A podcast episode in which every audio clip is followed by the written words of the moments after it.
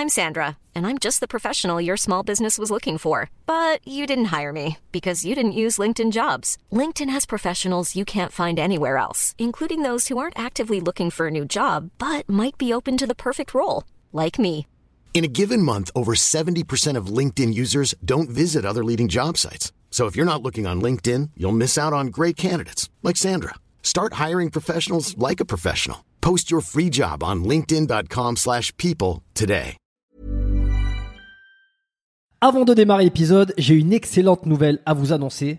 Ça avait été un carton la première fois. J'avais reçu énormément de messages de remerciements. Ils m'avaient fait confiance. Ils ont eu raison. Et moi aussi. Et du coup, on a décidé de réitérer notre collaboration. Alors, vous l'avez compris, Unae est de retour sur le podcast. Et grâce aux nombreuses commandes de la dernière fois, ben, je vous ai encore négocié une super réduction. Et cette semaine, vous avez droit à 15% de réduction sur toute la boutique Unae avec le code biomécanique 15. Et c'est encore une fois de l'inédit.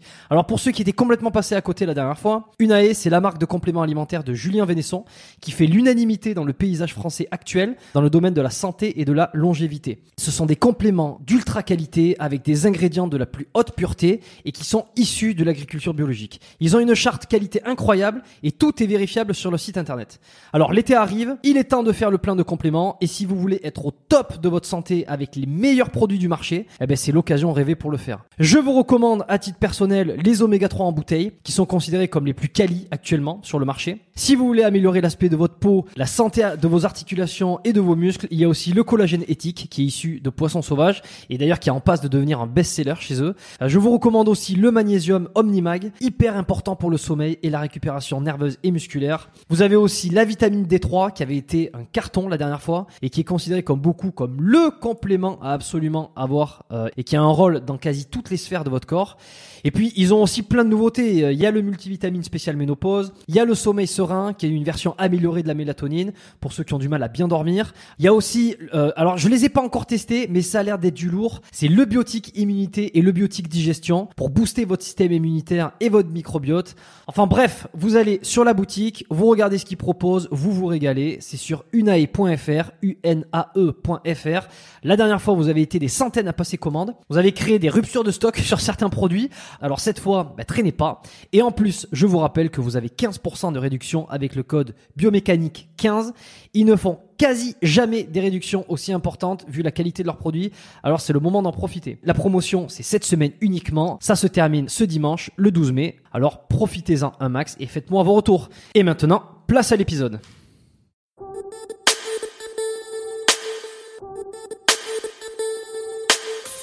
Bienvenue dans le podcast Biomécanique, le podcast qui vous aide à comprendre la mécanique du corps, à améliorer vos entraînements sportifs, à diminuer vos blessures, vos douleurs et qui vous permet surtout de découvrir les secrets des sportifs, des athlètes et des spécialistes de leur domaine. On y parle de performance, on y parle d'entraînement, de blessures, de thérapie, euh, de motivation parfois aussi et tout ce qui touche de près ou de loin à la santé avec des super invités qui m'accompagnent chacun des épisodes. Je m'appelle Jérôme Cazerolle, je suis ostéopathe à Montréal au Canada et aujourd'hui je retrouve William KDM pour un épisode parfaitement à cheval entre le sport et la santé. William est coach sportif, c'est un passionné d'entraînement, de remise en forme et il est également diplômé en naturopathie. Donc l'association des deux disciplines, à savoir le coaching sportif et la naturopathie, m'a de suite convaincu que ça allait donner un super épisode de podcast et vous verrez que ça a été le cas. Euh, J'en suis très content. Je vous invite par ailleurs à suivre euh, William sur son Instagram que vous retrouverez en description, que je trouve euh, particulièrement intéressant et riche en contenu. Plutôt rare sur ce réseau social, donc ça mérite d'être souligné. Dans cet épisode, on a eu l'occasion de revenir sur la naturopathie, sa définition, ses fondements, ses principes, et surtout en quoi elle rejoint les intérêts d'un sportif qui cherche à progresser, à éviter la blessure et à être toujours plus en santé, évidemment.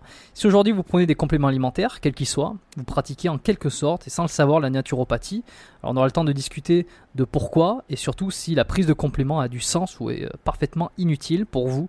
Vous découvrirez la différence entre naturopathie et naturothérapie. Comment être sûr d'avoir affaire à un naturopathe compétent euh, et éviter évidemment les charlatans. On discutera aussi de comment William organise ses consultations en naturopathie, ce que ça lui a apporté dans sa vision de la santé, quelle association il arrive à faire entre le coaching sportif et ses traitements sur certaines maladies et quels résultats il a pu obtenir sur certaines pathologies inflammatoires de la colonne vertébrale notamment.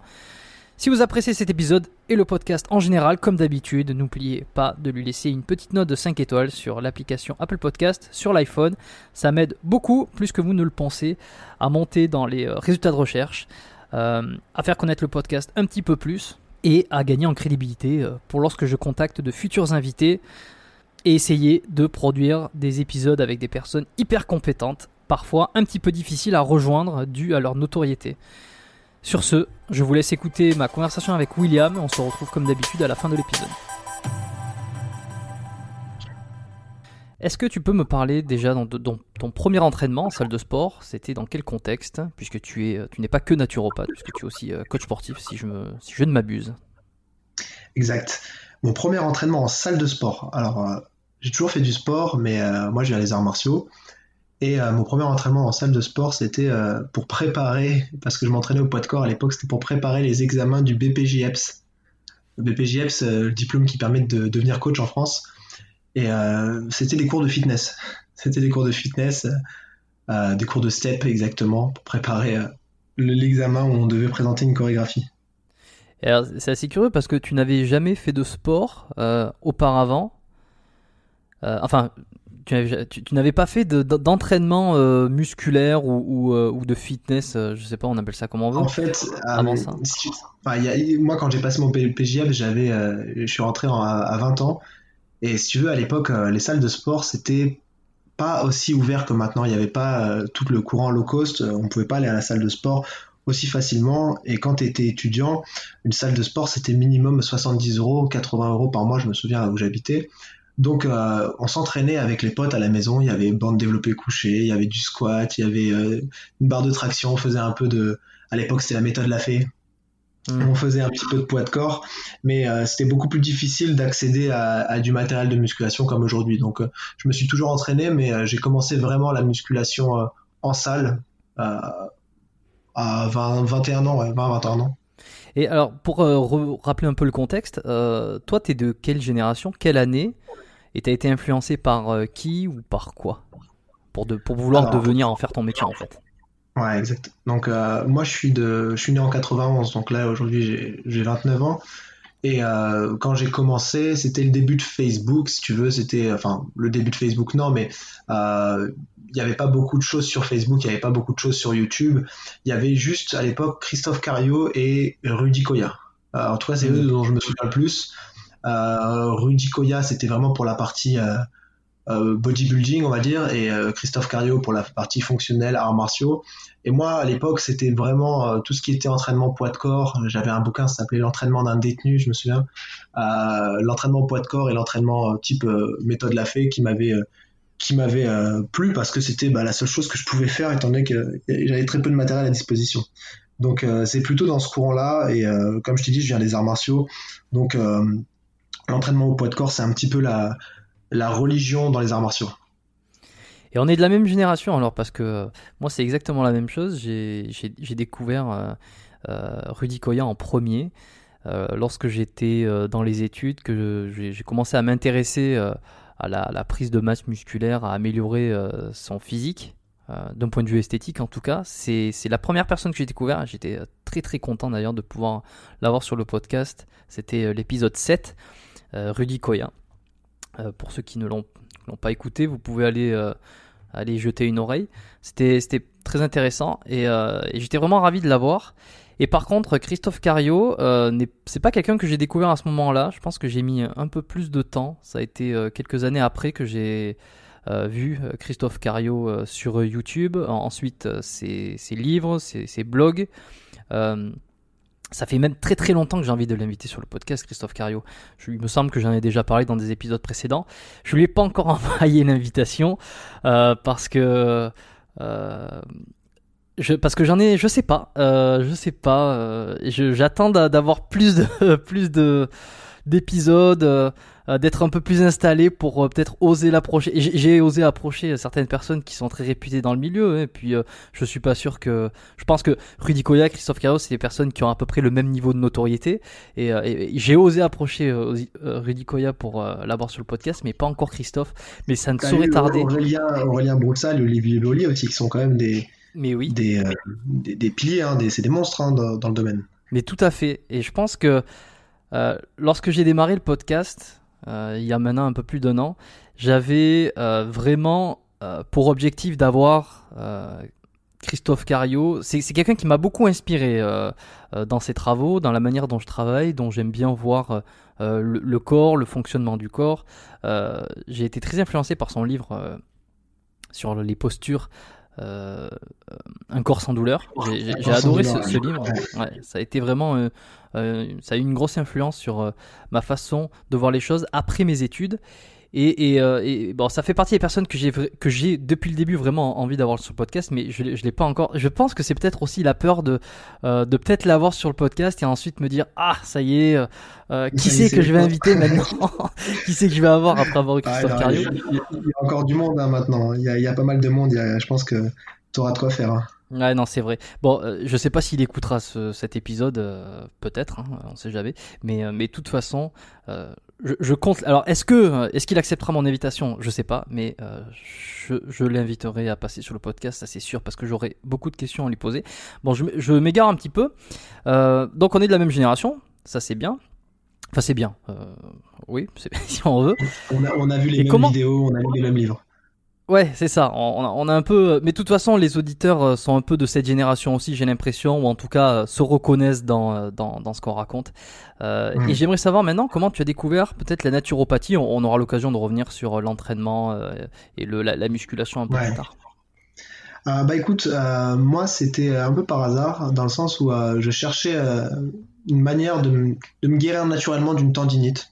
Si tu veux, j'avais fait le tour des, des ostéos, j'avais fait le tour de de toute la médecine, euh, on va dire manuelle, de toutes les thérapies manuelles, médecin du sport, euh, onde de choc. Euh, j'avais pas fait la mésothérapie, mais voilà, c'était des inflammations chroniques.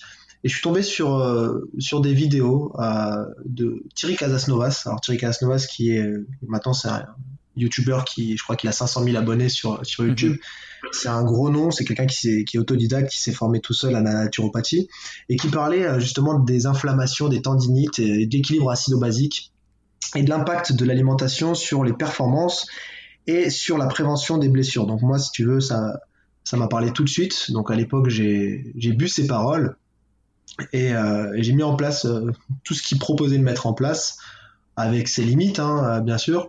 Mais c'est là où j'ai vraiment eu un déclic quand j'ai vu qu'en quelques semaines, bah, j'ai réussi à me débarrasser de certaines douleurs que je traînais depuis des années, des années, des années. Euh, juste en modifiant d'abord mon alimentation et après en utilisant par exemple un peu la phytothérapie, les huiles essentielles, certains compléments alimentaires. Et donc j'ai décidé de creuser au début de manière un peu autodidacte en, m'auto-formant, en lisant beaucoup beaucoup de livres sur la santé, sur la naturopathie, sur les différents types de régimes, euh, sur l'alimentation. Donc je me suis euh, formé euh, tout seul au début à la nutrition, même si on avait une petite base, parce que moi je viens de STAPS et euh, après j'ai passé mon BPJEPS, on avait une base qui est quand même très très modeste. Hein. Euh, et donc après, je me suis euh, orienté vers une formation euh, de naturopathie scientifique, parce qu'après il y a différentes écoles, il y a différents types de formations, étant donné que la naturopathie n'est pas reconnue en France. Et, donc c'était un cycle de, trois ans pendant lequel j'ai vraiment, vraiment, vraiment découvert, approfondi le sujet de la naturopathie. Et quand on, quand on met le pied là-dedans, bah, ça donne envie de continuer à se former. Donc j'ai enchaîné, là cette année, je passe un diplôme universitaire en micronutrition. Et avant de rentrer un peu plus euh, dans le vif du sujet de la naturopathie, de ses grands principes, euh, donc le contexte, toi, ça a été une tendinite. Euh, ça faisait combien de temps que tu t'entraînais et bah, cette tendinite, elle était où et comment elle s'était manifestée? En fait, c'était une tendinite du tendon rotulien qui, a débuté dans mon adolescence quand j'ai commencé les, arts martiaux. moi, je je viens, du kung fu à l'époque, donc c'est des positions très très basses. Euh, et mon genou gauche, euh, bah, si tu veux, j'étais tout le temps en train de prendre des anti-inflammatoires, donc je me déglinguais l'estomac avec, avec de l'ibuprofène, de la voltaren, et, euh, etc.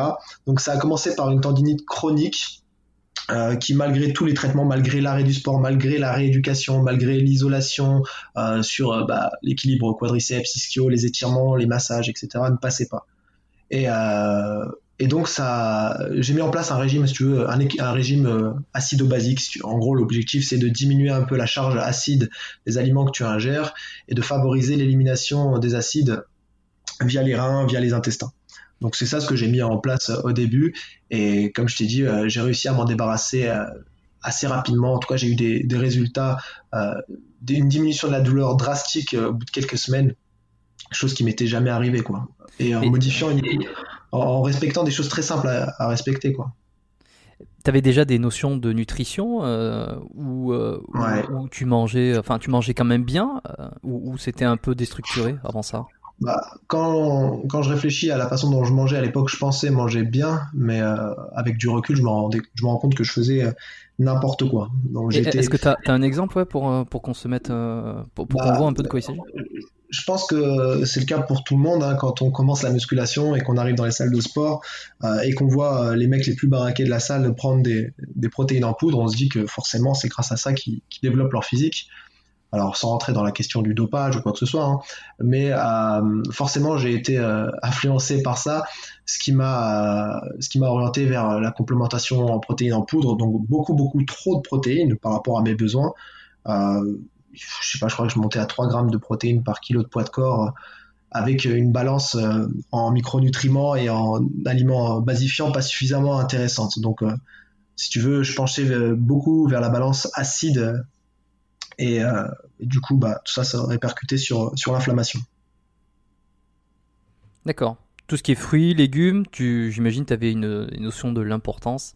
Euh, oui, oui, mais si tu veux, il y a plein. On va dire que euh, si, on, si on rentre dans le détail, par exemple, j'avais une grosse consommation de produits laitiers, j'avais une grosse consommation de céréales à gluten, euh, j'avais une consommation de produits ultra transformés modérée, mais qui aujourd'hui, à mon sens, était euh, trop importante. En fait, je mangeais normalement avec euh, quand même pas mal de fruits et de légumes, mais quand on s'intéresse réellement à la qualité de l'alimentation et qu'on voit l'impact des aliments ultra transformés sur notre santé, on, se rend compte que la limite entre manger bien et manger mal, elle est très très fine et, on peut très vite avoir une alimentation déséquilibrée sans s'en rendre compte.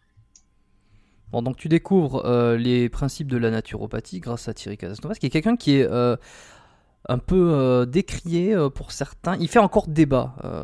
alors certes, il est très très connu aujourd'hui, mais, mais, mais, mais certains le considèrent comme un gourou un petit peu. Ouais, bon après. J'ai pas d'avis. Hein. Moi, je n'ai pas non plus d'avis parce que je, je suis plus ce qu'il fait, mais euh, en tout cas, je pense que il fait plus de bien que de mal, dans le sens où il a proposé une approche qui lui correspondait à une époque, il est revenu sur certaines choses, sur certains principes qu'il avait énoncés qui, euh, qui étaient peut-être un peu borderline, euh, mais comme tout être humain, on évolue, on fait des erreurs, on se remet en question, et le message devient de plus en plus limpide au fur et à mesure. Donc euh, je pense que c'est quelqu'un qui a, qui a quand même la volonté d'aider euh, le plus grand nombre de personnes. Après, évidemment que il faut jamais euh, suivre à la lettre, un peu bêtement, comme un mouton, les conseils de quelqu'un sans forcément réfléchir derrière. Donc c'est, je pense que c'est surtout la faute aux gens qui, qui ont tendance à, à ne pas se remettre en question à ne pas remettre en question les, les paroles de, des gens qui écoutent. Hein. Et moi le premier, et tous les gens qui passent sur, sur les podcasts, il faut pas non plus, je pense, oui, mais tu as, raison de le rappeler. Je le dis, je le dis pas forcément toujours, euh, mais, mais, mais je pense que. Euh, déjà, c'est le, le, podcast, je pense qu'il est déjà un format de personnes qui, qui essayent d'aller un petit peu plus loin dans la réflexion ou dans la compréhension des choses. Donc, euh, je ne dis pas forcément tout le temps. ce qu'on dit n'est pas. n'est pas n'est pas à prendre forcément tout au pied de la... c'est pas la vérité absolue c'est pas voilà réfléchissez, réfléchissez un petit peu voilà bon mais il faut essayer de tendre, il faut essayer de tendre vers la vérité avec les erreurs et, l'expérience. C'est ça ce qui nous permet de bah d'avancer, je pense. À l'époque, il était euh, très branché, je crois, sur euh, les, les, les jus de légumes. Euh, mais il a, il a, même développé un petit business sur les extracteurs ou les, ou les de jus. enfin, en tout cas, des machines pour faire des jus de légumes, des jus de fruits. je sais, bon, je sais pas trop ce qu'il a en ce moment, mais en tout cas, c'est lui qui t'a mis vers euh, la direction euh, de, la naturopathie. Donc, t'en es arrivé à faire euh, une formation et eh bien, on va, on va pas tourner autour du pot plus longtemps. C'est quoi exactement la naturopathie et ses grands principes? Alors, pour être le plus concis possible, la naturopathie, c'est la médecine traditionnelle occidentale, au même titre que la médecine ayurvédique, en Inde, au même titre que la médecine chinoise en, en Asie. La naturopathie, c'est la médecine qui vient la médecine grecque, donc la médecine hippocratique, qui euh, prône la santé euh, via ce qu'on appelle bah, des grands principes, dont l'hygiénisme. En fait, euh, l'objectif dans la naturopathie, comme dans toutes les médecines traditionnelles, c'est de faire en sorte que l'organisme soit dans les meilleures conditions possibles pour qu'il puisse s'auto-guérir en quelque sorte pour qu'il puisse euh, retrouver la vitalité pour remettre en place, en route, les principes d'auto-guérison. Donc en fait, en naturopathie, et on, en parlera après, on va essayer de faire la différence entre la naturopathie et la naturothérapie. En naturopathie, on est un peu dans le non-interventionnisme. On essaye juste de remettre euh, l'énergie, le corps sur les bons rails pour qu'il puisse par lui-même bah, se régénérer. Et on va juste apporter du soin. C'est-à-dire qu'on va apporter des éléments euh, qui vont permettre de combler certaines carences. On va apporter euh, des éléments peut-être anti-inflammatoires, euh, mais sans effet iatrogène.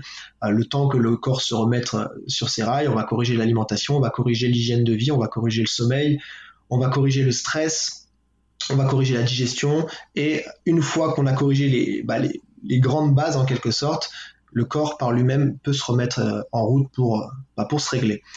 Euh, après, dans la naturopathie, il y a pas mal de techniques. Il y a l'hydrothérapie, il y a la phytothérapie, c'est-à-dire la médecine des plantes, l'aromathérapie, la réflexologie, les thérapies manuelles. C'est pour ça, tout à l'heure en aparté, je te disais que euh, l'ostéopathie, si on veut prendre la naturopathie au, sens large, bah, fait partie d'une méthode naturopathique. Et, euh, en fonction bah, du praticien, chacun va avoir plus ou moins d'affinité avec telle ou telle technique. Ouais, c'est ça, ce que tu me disais en off. Il y avait ce, euh, cette caractéristique commune avec l'ostéo, euh, donc qui était, qui était d'aller chercher euh, la source du problème et enfin d'aller chercher, d'aller essayer de corriger la source du problème et non pas la, conséquence, ce qui est un petit peu décrié sur la médecine allopathique qui en fait va être concentrée sur le symptôme, sur la conséquence du, problème. Et là où les thérapies un peu alternatives, comme bah, tu le dis, la naturo, l'ostéo, vont, vont aller essayer de rechercher la cause du problème. C'est exactement ça. Beaucoup, moins, curative aussi, plus, préventive. Et, alors, deuxième, euh, deuxième euh, caractéristique commune, euh, qui, est, qui, est, qui est de permettre en fait au corps de retrouver son état d'équilibre. c'est que tu vas aider, tu vas pas forcément solutionner le problème, enfin tu vas aider à, à, solutionner le problème, et ensuite c'est le corps qui va retrouver. et alors moi j'aime bien cette façon de penser parce que c'est, ça remet un peu un cadre de modestie par rapport au thérapeute. Euh, qui est beaucoup moins euh, le tout-puissant qui, euh, qui, guérit un peu comme le, médecin. Je n'ai pas d'exemple particulier, puis je, j'adore les, j'adore les médecins, j'ai aucun problème par rapport à ça, mais, mais c'est un peu l'idée du, médecin qui en fait va, va, guérir et va être le sauveur. Là où, là où moi-même ou d'autres thérapies alternatives vont être euh, des, starters de, guérison. Enfin, on n'est pas, n'est pas à 100% responsable de l'amélioration, enfin, de l'amélioration de la santé de quelqu'un. Euh, on, est, on est l'un des facteurs qui fait que qu'on va amener du mieux. C'est exactement ça. Et si tu veux, euh, aujourd'hui, on fait plus suffisamment attention aux mots, mais les mots ont un sens. Et le corps, en fait, se guérit par lui-même. Le thérapeute, ce qu'il fait, c'est qu'il apporte du soin et en tant que tel, en apportant du soin, il n'est pas dans de la guérison. Il n'y a que euh, le, corps, l'énergie vitale, si tu veux, les processus énergétiques d'autorégénération qui vont permettre la guérison. Mais en aucun cas, euh, une aide externe va guérir quelque chose. C'est juste du soin, on met le, corps sur les bons rails. Donc évidemment que, que le thérapeute, que le médecin, euh, c'est juste un, un guide, j'ai envie de dire, quelqu'un qui va remettre l'énergie, euh, le corps, les, pensées, parce que parfois c'est des schémas de pensée qui font que la personne ne peut pas guérir, sur les bons rails. Tu parlais de la naturothérapie aussi Exactement. Bah, en fait, la naturothérapie, c'est euh, en fait c'est ce que euh, c'est ce qu'on a tendance à, à, appeler la naturopathie aujourd'hui, c'est-à-dire faire de l'allopathie avec des méthodes naturelles, c'est-à-dire faire de l'antisymptomatisme avec des méthodes naturelles. Par exemple, j'ai un bouton, bah, je vais mettre une huile essentielle euh, pour calmer euh, la poussée d'acné. Euh, je me suis fait mal, je vais mettre une crème anti-inflammatoire naturelle, je vais prendre une plante anti-inflammatoire, etc. Alors, c'est des choses qu'on utilise, bien sûr, mais qui doivent rester à leur place, c'est-à-dire permettre de calmer le symptôme, le temps de trouver et de corriger les causes. Mais aujourd'hui, beaucoup de personnes ont l'impression de faire de la naturopathie et proposent des solutions naturothérapeutiques en donnant des, des choses antisymptomatiques avec moins d'effets secondaires, même si hmm. évidemment que la phytothérapie et l'aromathérapie peuvent avoir euh, des, effets iatrogènes, peuvent être toxiques, donc c'est pas non plus à manier euh, n'importe comment. Alors c'est ce que j'allais dire justement, euh, phytothérapie, aromathérapie, ce sont donc des, des naturothérapies, puisqu'on va essayer d'agir sur... Enfin, souvent on va, agir sur un symptôme. pour la petite anecdote, qui, n'est pas une super anecdote, mais moi j'avais fait une formation en naturo et aromathérapie en, en, sortie d'études. Alors pourquoi? Parce que j'étais très curieux. j'avais fait ça à Toulouse, j'étais encore en France. Et, et j'avais trouvé ça intéressant. Et il m'est arrivé, j'utilise un petit peu moins, mais il m'est arrivé de proposer, ou en tout cas de, suggérer euh, quelques plantes phyto ou, aromas sur des euh, douleurs musculo-squelettiques, par exemple. Hein. Euh, je pense que c'est un très bon outil, tu vois, c'est un très bon outil, mais qu'il faut essayer de remettre à sa place. C'est-à-dire que pour le sportif, par exemple, au lieu de le mettre sous un anti-inflammatoire qui va lui, lui, lui, lui abîmer l'estomac et euh, qui va le rendre quasiment dépendant de cet anti-inflammatoire. On peut travailler avec des plantes anti-inflammatoires, on peut travailler avec des huiles essentielles pour avoir des résultats quasi similaires avec beaucoup moins d'effets secondaires.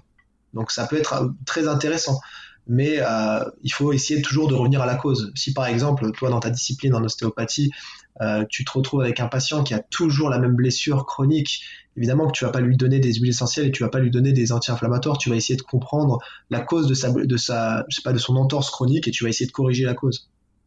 Hmm. Oui, tout à fait, c'est ça. Par exemple, sur la consultation, euh, tu vas essayer d'aller comprendre euh, l'origine du problème. Euh, rien ne t'empêche de travailler aussi un petit peu la cheville pour, enfin, bon, ça dépend du niveau d'entorse, mais admettons il y a un problème à la cheville, tu peux aller travailler la cheville pour la déverrouiller, pour que ça aille un petit peu mieux. Tu peux suggérer un peu de Golteri, tu peux suggérer J'en ai oublié euh, euh, beaucoup, mais je sais que l'eucalyptus euh, aussi était. Ouais, la, menthe poivrée aussi pouvait calmer certaines, certaines mm. douleurs. tu peux le suggérer parce que ça va faire du bien, mais euh, en fait, quand tu fais ça, donc tu es dans la, naturothérapie, euh, où tu vas essayer de soulager le problème. En ostéo, par exemple, sur cette consultation-là, sur un problème de cheville, tu vas essayer d'aller remonter un peu plus haut et de comprendre pourquoi il se blesse toujours sur cette cheville. Est-ce qu'il y a eu des antécédents? Est-ce qu'il y a un décalage? Est-ce qu'il y a un, défaut d'équilibre au niveau du bassin qui fait qu'il y a plus de euh, contraintes sur la cheville, par exemple? Et, alors là, là, c'est à la fois de la naturothérapie hein, et en même temps de la naturopathie, parce que tu, tu traites le symptôme de manière naturelle, mais en même temps, tu cherches l'origine et, corriger le, la source du problème. Mais il faut qu'il y ait, euh, il faut qu'il y ait un peu des deux, et c'est comme ça que la médecine allopathique, même médicamenteuse, peut euh, travailler main dans la main avec les médecines traditionnelles euh, qui cherchent les causes. C'est pour ça que je suis pas un anti-allopathe. je pense que l'allopathie, elle a une place qu'elle doit garder, mais aujourd'hui, elle a tendance à, enfin les gens, c'est les gens, si tu veux, c'est les patients qui ont tendance à aller rechercher uniquement des, solutions symptomatiques. Alors tu me parlais euh, qu'il y avait plusieurs axes de, travaux euh, et de, en tout cas euh, plusieurs techniques, je sais pas, sais pas comment on peut dire ça, mais plusieurs techniques ou plusieurs axes de travaux à l'intérieur de la naturothérapie. On a, on a vu la phyto, on a vu, il y a de l'aroma. tu m'as parlé de l'hydrothérapie. Alors l'hydrothérapie, c'est toutes les thérapies en rapport avec, euh, l'eau. Alors euh, ça peut être euh, les bains froids, ça peut être léger, ça peut être le, sauna, ça peut être les, les, techniques avec l'argilothérapie par exemple, l'argile, tout ce qui vient en fait, tout ce qui est en rapport avec l'eau en quelque sorte. Donc ça peut être l'hydrothérapie du côlon par exemple, les lavements par pression. Donc il y a énormément de techniques qui vont être liées à l'eau. Alors il y a des techniques aussi comme le jeûne, tous les types de jeunes qui sont très très connus en naturopathie. On parle beaucoup de jeunes en naturopathie. Euh, il y a plein de formes de jeunes. Aujourd'hui, c'est quelque chose qui revient énormément à la mode. Euh, pas forcément dans le bon sens, dans le sens où, euh, c'est quelque chose qui qui est pas forcément utilisé toujours à bon escient et qui est mal compris. Il y a toutes les techniques de réflexo de réflexologie, donc l'oriculothérapie, la réflexologie plantaire, la réflexologie palmaire, après, bon, après, je pense que ça, c'est un peu plus euh, ton domaine. Moi, je n'ai pas touché à la réflexologie. Euh, on a les techniques. Euh, bon, bah, mais en tout cas, je sais que généralement, on, va plutôt retrouver ça dans les cabinets d'ostéo ou de, de mm. chiro qui vont essayer de, de se diversifier.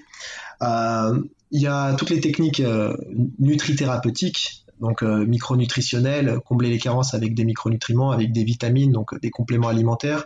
Et ça, on est plutôt dans la, ce qu'on appelle la nutrithérapie. La nutrithérapie, euh, c'est une discipline presque à part entière aujourd'hui parce qu'il y a des formations, il y a des diplômes de, de micronutrition, de nutrithérapie, ce que je fais euh, cette année. on peut utiliser aussi ce qu'on appelle la médecine fonctionnelle. Alors la médecine fonctionnelle, c'est réservé aux médecins, mais la médecine fonctionnelle, finalement, c'est c'est la naturopathie dans, chez les médecins en quelque sorte. Mais ce que je comprends au final, c'est que la naturopathie n'est pas une discipline ou une comment c'est un, un concept en fait. C'est un concept, c'est une façon de voir les choses et à l'intérieur de laquelle il y a différentes disciplines, tu vois. Exactement, exactement. Hmm. Si, tu veux, la médecine chinoise par exemple, un médecin chinois, il peut très bien décider d'utiliser, euh, je ne sais pas s'il est en France, bah, des plantes occidentales, des plantes françaises, des plantes du territoire français. Et dans ce cas-là, euh, vu qu'il n'utilise pas des plantes chinoises, on va dire qu'il fait de la naturopathie. Mais c'est un concept en fait, c'est un concept traditionnel où on va s'intéresser aux causes. Alors il y a toute une philosophie derrière et la médecine chinoise, bon c'est un peu plus complexe, il y a toute une philosophie aussi. Euh, mais en France, en tout cas en Occident, la naturopathie, elle doit pas être systématiquement reliée aux plantes, reliée aux jeunes, par exemple. Il y a vraiment, en fonction du thérapeute, une affinité qui va se créer avec certaines disciplines. Il y a, il y a aussi l'homéopathie. Hein. L'homéopathie, c'est une discipline qui fait partie de la naturopathie. Enfin, même si les homéopathes estiment faire une discipline à, part entière. Et, et tout, en fait, tout, tout, doit être relié. On doit accepter de, de, ne pas forcément mettre la naturopathie dans une case, la médecine allopathique dans une case. Ce qui compte en tant que naturopathe ou thérapeute ou peu importe, c'est faire en sorte que le patient aille mieux en réglant ses causes et en essayant euh, de respecter les principes euh, d'Hippocrate, c'est-à-dire d'abord ne pas nuire, c'est-à-dire de ne pas nuire au patient en lui donnant des traitements qui vont lui faire plus de mal que de bien. Et ce qui m'embête un petit peu, à la limite, c'est euh, étant donné que la naturopathie est donc plus euh, un concept, une façon de voir les choses et, une façon d'aborder euh, la santé et la rémission, plus qu'une discipline euh, c'est comment on peut se former en naturopathie, comment on peut avoir un diplôme de naturopathe si on n'a pas finalement étudié toutes les disciplines qui rentrent à l'intérieur comment on choisit euh, sa, formation et comment on peut former quelqu'un pour qu'il termine en étant naturopathe alors que alors que c'est un concept et c'est pas une discipline. Tu vois, j'ai un peu du mal à comprendre comment, comment on peut former quelqu'un en naturopathie. Quoi. En fait, si tu veux, en France, euh, la naturopathie déjà n'est pas réglementée. C'est-à-dire que chaque école peut décider de mettre des contenus euh, avec lesquels ils ont des affinités même s'il y a des bases, il y a des fondements, il y a ce qu'on appelle la naturopathie orthodoxe, c'est-à-dire des, fondements qui, ont, qui sont aujourd'hui remis en question par ce qu'on appelle la naturopathie scientifique, euh, qui va être pas allopathique, mais qui va euh, se baser un peu plus sur des faits concrets. Et, euh, et si tu veux, vu que la naturopathie n'est pas réglementée en France, c'est un peu complexe, c'est très complexe de trouver une école. enfin, il faut regarder les programmes de formation déjà, et, et il faut pas s'arrêter de se former. C'est-à-dire que on cherche à avoir un certificat, un diplôme d'école qui ne va pas être reconnu, il faut bien le comprendre. C'est-à-dire que la seule façon de travailler, c'est d'avoir une assurance qui nous permet de prendre en charge des patients.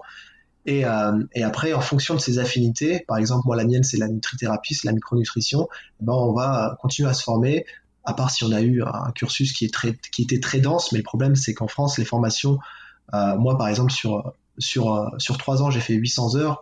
Euh, en Suisse, c'est euh, c'est 3000 heures sur, sur 5 ans. Tu vois, en Suisse, en Allemagne, c'est beaucoup plus, c'est trois fois plus, plus que trois fois plus, c'est 5 ans d'études, c'est un diplôme qui est reconnu, c'est euh, un diplôme qui permet d'exercer, qui permet d'avoir des remboursements. En Allemagne, on appelle ça des Heilpraktiker. C'est, ils, sont, ils ont presque au même niveau que les médecins. Ils ont le droit de prescrire, ils ont le droit de, de lire des radios, ils ont le droit de, de, même de, faire des, petites interventions chirurgicales. Donc euh, en France, on est sur un niveau qui est vraiment bien en dessous de, des, pays, euh, des pays frontaliers hmm. et bien en dessous du niveau qu'il y a au Canada. Euh, au Canada, je sais que la naturopathie est, bien plus avancée. Donc en France, c'est à nous, petits naturopathes, de continuer les formations, d'apprendre, de, de, ne pas s'arrêter au diplôme d'école qui nous aura juste donné des, notions de base. Et en fonction de l'école, alors moi j'ai eu la chance d'avoir euh, que des médecins en prof, euh, mais des médecins naturopathes, c'est-à-dire des naturopathes qui sont devenus médecins ou inversement, euh, et qui nous ont fourni un contenu, on va dire, un peu plus solide, si je puis dire, même si même si je remets pas en question le, contenu qu'on peut avoir dans les certaines formations où c'est pas forcément science based mais médecine quoi. Ok, bon, toi tu pratiques quel, euh, quelle, discipline à l'intérieur de cette neuropathie? À quoi tu été formé? Est-ce que tu plus été formé à la phyto, plus à l'aroma? Et puis qu'est-ce que tu utilises peut-être dans tes consultations? C'est quoi ton approche? Euh, moi, j'ai eu une approche euh, plutôt, comme je te disais, scientifique, c'est-à-dire euh, un peu plus. Notre prof, c'était un médecin, donc on a eu la physiopathologie, on a eu tous les cours un peu plus simplifié que les cours de médecine, mais les cours euh, vraiment de physio. Donc euh, on essaye de travailler de la même manière que le médecin, sauf qu'on va utiliser d'autres formes de traitement et on va s'intéresser aux causes. Par exemple, sur le système digestif, au lieu de donner des IPP, c'est-à-dire des médicaments euh, qui vont stopper l'acidité gastrique, qui vont donner plein d'effets secondaires, on va s'intéresser aux causes de l'hyperacidité gastrique, donc des causes qui peuvent être émotionnelles, des causes qui peuvent être liées au stress, des causes qui peuvent être liées à, à des gaz, à une dysbiose intestinale. Donc on va juste garder la même base que la médecine classique, sauf qu'on va utiliser des traitements. Alors moi, mes affinités sont avec la, micronutrition, la nutrithérapie, la phytothérapie, l'aroma. Euh, il y en a qui vont utiliser euh, les thérapies manuelles, euh, par exemple sur le système digestif, une façon naturelle de, de, de, régler un problème de, de, space, par exemple. c'est la thérapie manuelle. Tu, tu sais drainer un foie, tu sais, tu sais manipuler les viscères. ça, on peut dire que c'est de la naturopathie. Donc moi, ça va plutôt être, pardon, pour répondre à ta question, euh, la nutrithérapie, la micronutrition, la phyto, l'aroma. Ok, alors nutri euh, micronutrition, moi je suis euh, curieux, parce que nutrithérapie, je imaginais que tu, traites par la nutrition. Donc, ouais. donc Nutrithérapie et micronutrition, c'est un synonyme. Hein. Quand on parle de nutrithérapie, on parle de la micronutrition. Alors pourquoi micronutrition? C'est parce que tu t'intéresses aux micro-éléments? Voilà, exactement, on s'intéresse aux, micronutriments, donc euh, pas uniquement les glucides, les lipides et les protéines, on va s'intéresser aux vitamines, aux oligo-éléments, aux minéraux, aux acides aminés, aux acides gras. alors, très, très important, ça c'est sûr, très important, euh, les, euh, les micro-éléments et les, les, oligo-éléments, ça c'est d'une. Enfin, il n'y a, a, plus de doute. Mais alors, comment tu fais pour je ne sais pas si on peut dire diagnostiquer, qu'il y a un, déficit d'un des, par exemple un déficit de magnésium, un déficit de, de bon, calcium, etc. Comment tu le, tu le diagnostiques euh, Parce que ça, c'est le médecin et le bilan sanguin qui va le, euh, le révéler. Euh, et alors, pour ce qui est de l'oligo-élément, ça, c'est bonne chance. Quoi. Je ne sais pas si aujourd'hui il y a un test qui fait que tu montres qu'il y a un déficit. Bah, et, comment tu. Euh, ouais, et en fait, ensuite, t'envoies du complément, quoi. C'est-à-dire que tu vas prescrire, entre guillemets. En fait, moi, je travaille avec. Euh, je travaille ce qu'on appelle en, biologie préventive. Euh, c'est-à-dire que je travaille avec les compléments alimentaires sur des bases d'analyse. Donc, en fonction, fonction du patient, il faut aussi savoir que les analyses, les, bilans biologiques un peu plus spécifiques sur les micronutriments ne sont pas remboursés et sont très coûteux pour le patient. Donc, quand le patient est, est OK pour pour faire des analyses complémentaires qui ne seront pas remboursées, eh ben, je travaille spécifiquement avec ça. Donc, euh, sais pas, par exemple, je vais mesurer une fonction thyroïdienne, euh, je vais demander euh, l'iode urinaire, je vais demander l'hormone T3, je vais demander l'hormone T3 reverse, je vais demander la vitamine D, le zinc, le sélénium, et je vais adapter d'abord l'alimentation pour qu'elle soit plus riche en micronutriments, et après, si besoin, j'utiliserai une complémentation alimentaire. Mais en naturopathie, on, a des signes, on a des éléments qui nous permettent, bah, via le questionnaire, qui nous permettent de connaître bah, certains euh, déficits micronutritionnels. Et après, on, se fie aussi euh, à certaines, euh, certaines logiques, en quelque sorte, au niveau de l'analyse nutritionnelle. Par exemple, si une personne, je sais pas, je vais donner un exemple au hasard, ne mange jamais de produits animaux, eh bien, on peut euh, quand même suspecter qu'il y a une carence en B12, euh, que la ferritine, si c'est une femme, euh, risque d'être dans les choux, qu'il risque d'y avoir un déficit en iode, qu'il risque d'y avoir un déficit, en, vitamine A, en rétinol. C'est d'abord le questionnaire, d'abord l'analyse micronutritionnelle, et si la personne est OK, si la personne a les moyens, on vérifie ça par ce qu'on appelle la biologie d'investigation en, demandant des, analyses un peu plus poussées qui ne sont pas remboursées je, renvoie euh, à, tous ceux qui euh, sont véganes ou alors qui veulent tester le véganisme, l'épisode que j'avais enregistré avec euh, Jérémy Pigeon sur comment, comment devenir vegan quand on est sportif et continuer malgré tout à progresser. Je fais un petit peu d'auto-promo à l'intérieur de mon podcast. alors si tu prends de la vitamine B12 pour essayer de compenser certaines carences que tu peux avoir si tu, si tu es vegan, à ce moment-là, tu te fais, tu fais de la, de la naturopathie sur toi-même. En fait. Ouais, tu fais de la micronutrition, tu fais de la naturopathie, en quelque mm. sorte. Et, alors c'est marrant parce que justement, moi, tu vois, dans mes questions et dans mes, dans mes petites notes, j'avais écrit de parler un petit peu de la distinction avec les compléments alimentaires, mais en fait, en fait, euh, les, compléments alimentaires, il euh, n'y a pas de distinction avec la naturopathie parce que, parce que tu, peux, tu peux prendre des protéines. Alors, bon, compléments alimentaires, magnésium, protéines, c'est pas que les protéines, hein, on, est d'accord. Mais quand tu prends des protéines en poudre, par exemple, c'est une forme de, naturopathie.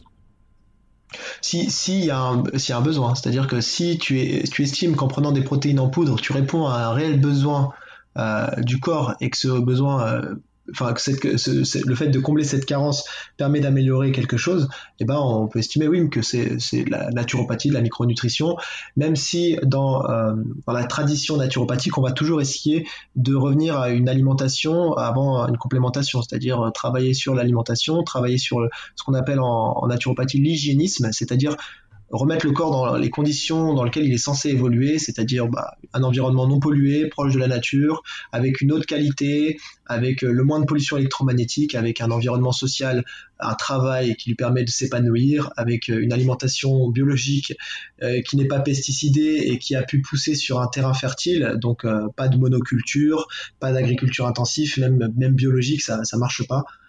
et le problème, c'est qu'aujourd'hui, combien de personnes sont prêtes à, à changer de vie Combien de personnes sont prêtes à, à renoncer à un certain confort pour revenir à, enfin, encore tout dépend ce qu'on appelle euh, confort, combien de personnes sont prêtes à revenir à une hygiène de vie bien plus proche de ce qui est censé être euh, physiologique. Et parce que ah, mais moi, je vais te, moi, je vais te le dire, hein, ces personnes-là, euh, la plupart du temps, c'est des personnes qui ont des problèmes de santé et qui sont un petit peu contraints d'aller jusque, enfin, jusque-là dans la compréhension, la réflexion pour passer euh, sur ce genre de, de, de, façon de penser, euh, avant d'avoir une, problématique. Euh, on, sait tous, hein, quand on a autour de 20 ans, on n'a pas de douleur, on n'a pas de problème de santé, il n'y a rien, y a, on, mange n'importe quoi, il n'y a aucun problème.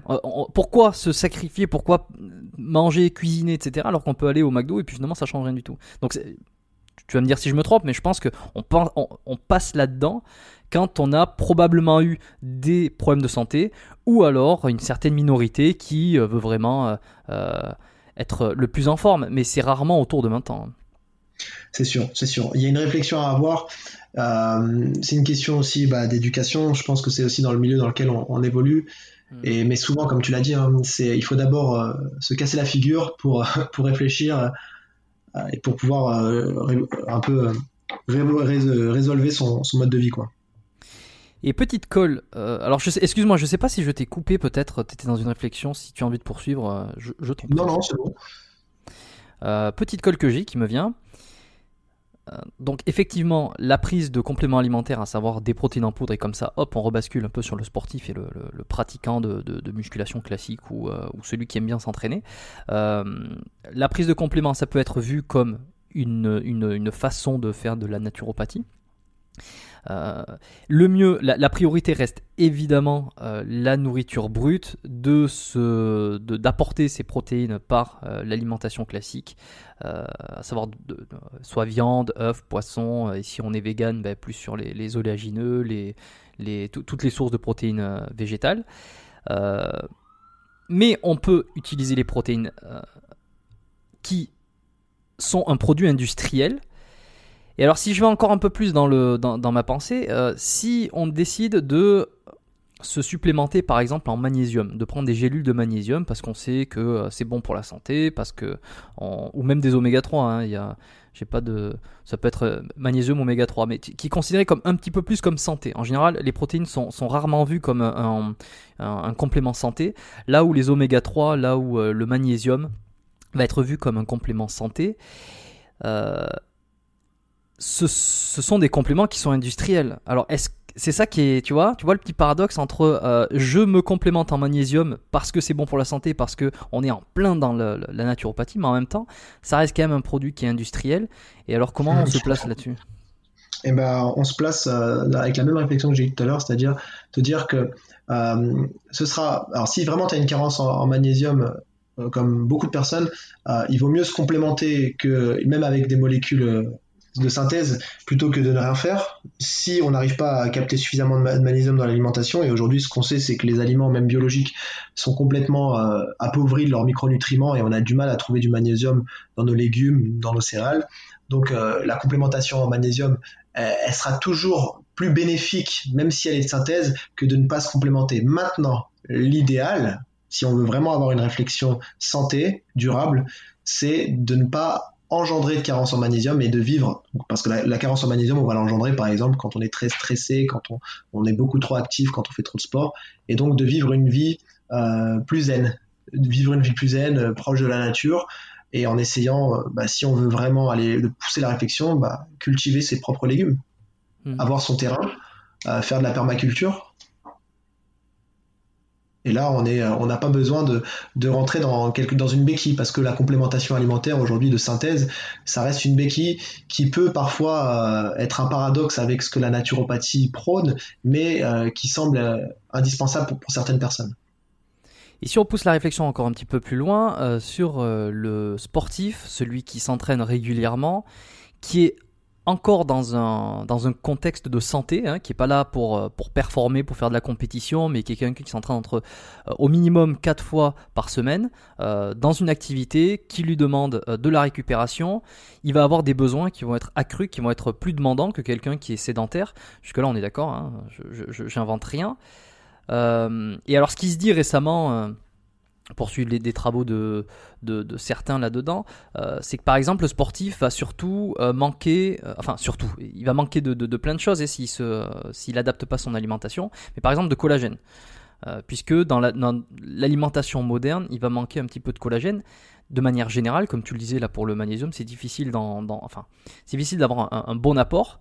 Euh, alors il va essayer de se nourrir bio, euh, il va essayer de manger la peau des... Alors peut-être pas aller jusqu'à se faire des bouillons de d'os, mais en tout cas il va, il va acheter euh, du poulet fermier, bio, et puis il va manger la peau du poulet, et puis, et puis, et puis il va un petit peu... Peut-être pas croquer dans les cartilages, mais tu vois un petit peu l'idée quoi. Il va, il va, mm. il va pas manger que de, que de la viande industrielle. ouais. Mais il va quand même avoir un petit déficit en collagène parce que euh, malgré tout, même s'il fait les choses bien, peut-être que euh, sa dépense et son activité fait qu'il il lui manque encore plus de, collagène. Alors, il va devoir peut-être à ce moment-là aller euh, dans une, boutique, une boutique ou sur Internet pour prendre du collagène en plus.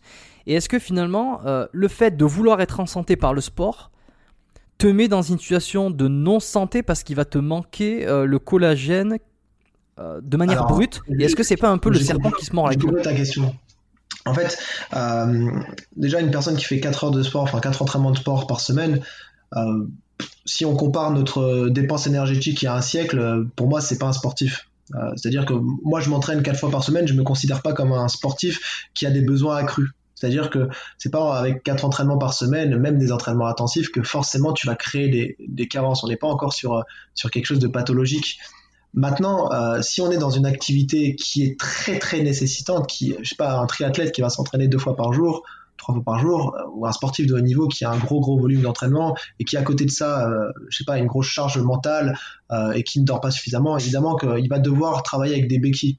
Mais il faut savoir une chose, c'est que le sport, euh, créer des adaptations positives s'il est fait euh, correctement et s'il y a une notion de surcharge progressive. Donc si on s'entraîne progressivement, il y a une adaptation, on n'a pas besoin de supplémenter systématiquement. On va être de plus en plus fort de plus en plus résistant et on va... Euh, si tu veux, aujourd'hui, il y, a un truc qui m'embête avec le collagène, c'est que chaque fois que tu vois que tu vois des gens qui parlent de ah bah tiens on a un manque de ça on a un manque de ça derrière tu vois des marques qui commencent à se lancer pour vendre bah, le complément donc, euh, je sais, je sais pas si réellement le collagène euh, c'est euh, c'est un réel besoin pour les sportifs. Euh, et vraiment, je, je, ne sais pas, je n'ai pas, pas d'avis. Hmm. Euh, si c'est un réel besoin ou si c'est quelque chose qui a été poussé par certaines marques de compléments alimentaires qui ont utilisé d'autres influenceurs pour créer un problème et apporter la solution derrière. Donc, euh, j'estime que quand on fait quatre entraînements de sport par semaine, on n'a pas des besoins accrus, on n'a pas besoin de se complémenter. On peut, malgré certains micronutriments, et ça, il faut se référer aux, études du Val-de-Marne, l'étude Suvimax, qui montre les carences euh, en micronutriments en France. C'était en 99, mais elle est encore d'actualité, encore plus maintenant. On, voit que le zinc, que la vitamine B6, que la vitamine D, que le magnésium, tout ça, on n'en retrouve plus dans nos aliments et que c'est plus de 50% de la population qui est carencée ou qui est déficitaire. Donc on peut plutôt se référer à ce genre de choses et estimer qu'il y a peut-être un petit besoin de se complémenter à, ce niveau, à, au niveau des vitamines, des, des oligo-éléments dont je t'ai cité, euh, que je t'ai cité, mais pas forcément les, je sais pas, le collagène, je, vais te dire, je sais pas. Et ce qui m'embête, c'est comme je t'ai dit, c'est qu'il y a toujours des marques derrière qui, cherchent à revendre euh, des produits. Donc je sais pas si c'est quelque chose qui est euh, poussé, qui est engrangé par les marques, ou si c'est un réel besoin. Je vois, je vois. J'ai pris le collagène euh, pour euh, bon, c'était pour l'exemple, ça pouvait être autre chose, mais c'est ce que j'avais en tête. Donc, euh, si est-ce qu'on pourrait résumer sur alors un 4 entraînements par semaine je pense qu'on est sur, comme tu disais, on n'est pas sur un gros gros volume. Enfin, c'est pas considéré comme quelque chose d'énorme, en tout cas pour toi. C'est vrai quand on prend un peu de recul. Aujourd'hui, s'entraîner quatre fois, de manière générale, pour la population, pas forcément sportive, pour la population générale, c'est considéré comme beaucoup. C'est oh, 4 fois par semaine, 4 heures de sport par semaine, c'est beaucoup. C'est vrai que quand on prend un peu de recul par rapport à, nos, ancêtres, euh, c'est finalement pas beaucoup parce que quand on sait qu'une journée ça fait 24 heures. Du tout. Et que, c'est rien, on, est, sédentaire. Mm. Euh, on est sédentaire, euh, tu sais, euh, je sais pas, par exemple, un mec qui travaille dans le bâtiment et qui fait zéro sport par semaine, pour moi, il est beaucoup plus sportif qu'un crossfitter qui s'entraîne cinq fois par semaine, une heure à fond et qui reste assis toute la journée. Ouais, devant son, écran d'ordinateur et, qui en plus peut-être ne, ne s'alimente pas forcément. Alors, pour conclure, est-ce que si on prend la majorité je pense la majorité des personnes qui s'entraînent en salle de sport ou qui font un peu de fitness, crossfit ou, euh, euh, si, on, prend vraiment la moyenne, hein, on doit tourner autour de peut-être 4 entraînements par semaine. En fait, on peut conclure euh, que les compléments alimentaires ne, serviraient à rien en théorie. il faudrait améliorer son alimentation et ça suffirait largement, sauf cas particulier où tu ne pourrais pas drastiquement améliorer ton alimentation et tu serais obligé de passer par un complément.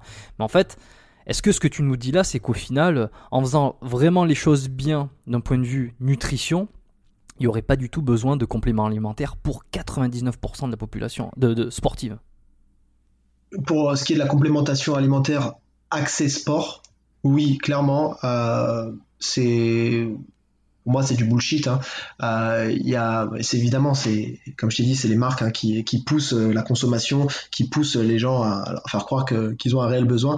Mais oui, pour 99% des sportifs euh, amateurs en salle, il n'y a pas besoin de se complémenter, il n'y a pas besoin de prendre des BCA, il n'y a pas besoin de prendre des oméga 3, il n'y a pas besoin de prendre des protéines en poudre, il n'y a pas besoin de prendre des boosters, des trucs pour la récupération, etc. Tout ça, c'est des conneries. maintenant, il y a des cas spécifiques, il y a des micronutriments qu'on trouve plus suffisamment dans notre alimentation.